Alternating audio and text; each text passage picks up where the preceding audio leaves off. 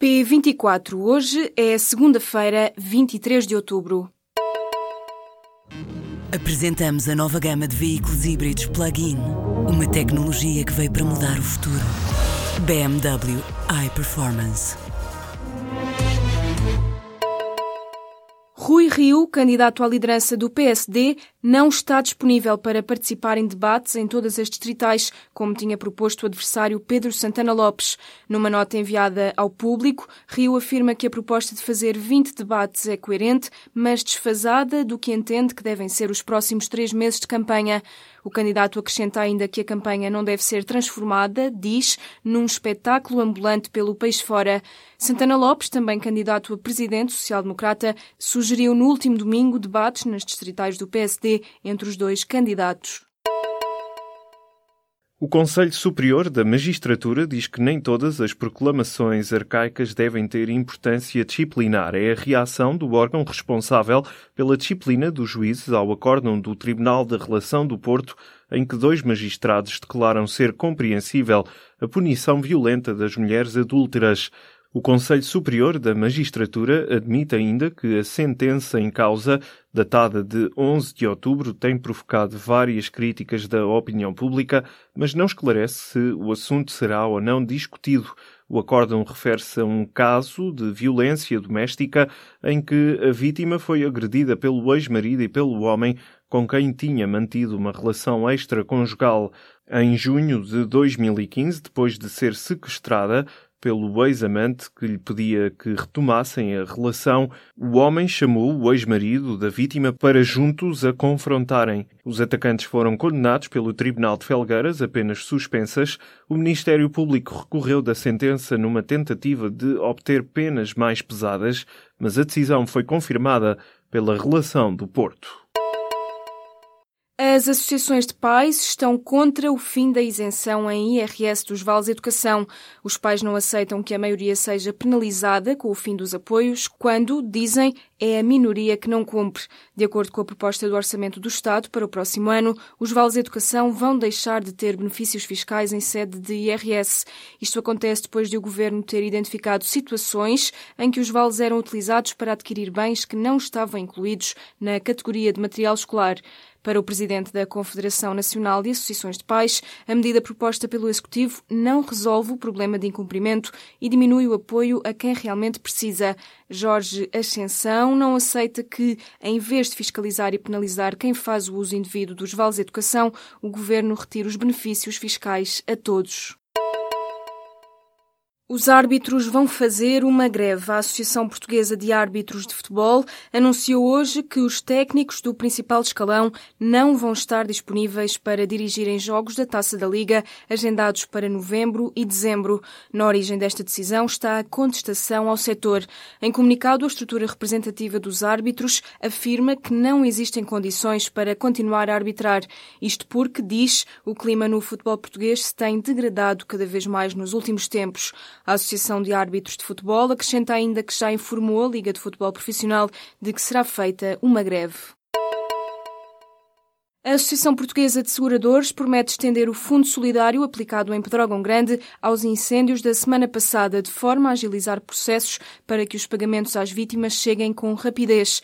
A garantia foi dada hoje pelo Presidente da Associação no final de uma reunião com o Primeiro-Ministro e com o Ministro do Planeamento e das Infraestruturas. José Galamba de Oliveira afirma que o setor segurador vai atuar em relação aos danos dos últimos incêndios na região norte e centro do país, exatamente com os mesmos critérios que aplicou depois dos incêndios de Pedrógão. De acordo com o presidente da Associação Portuguesa de Seguradores, já há equipas no terreno a avaliar os danos, prevendo-se que as indemnizações cheguem às centenas de milhões de euros. O Ministério das Finanças vai optar por não manter cativos 590 milhões de euros das despesas orçamentadas. A informação foi dada pela Direção-Geral do Orçamento à Unidade de Apoio Orçamental.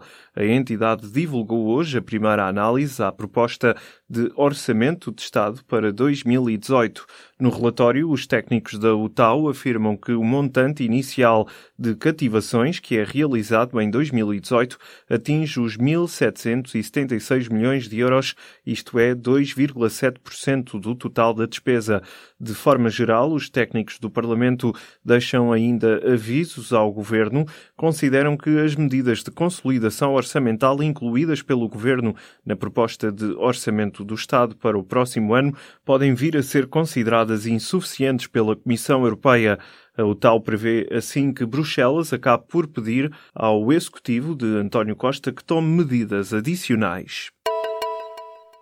O número de desempregados inscritos nos centros de emprego baixou 16,3% em setembro para 410 mil pessoas, em relação ao mesmo período do ano passado. De acordo com os dados divulgados hoje pelo Instituto de Emprego e Formação Profissional, o número de desempregados nos centros de emprego diminuiu 1,8% face a agosto. Para a diminuição do desemprego registado, destacam-se as reduções nos homens, nos adultos com 25 ou mais anos, nos inscritos há menos de um ano, nos que procuravam novo emprego e nos que possuem como habilitação escolar o primeiro ciclo do ensino básico. Em setembro, o desemprego afetava 47 mil jovens, o que representa uma redução homóloga de 20,5%, embora tenha aumentado em termos mensais. O Passos de Ferreira tem um novo treinador.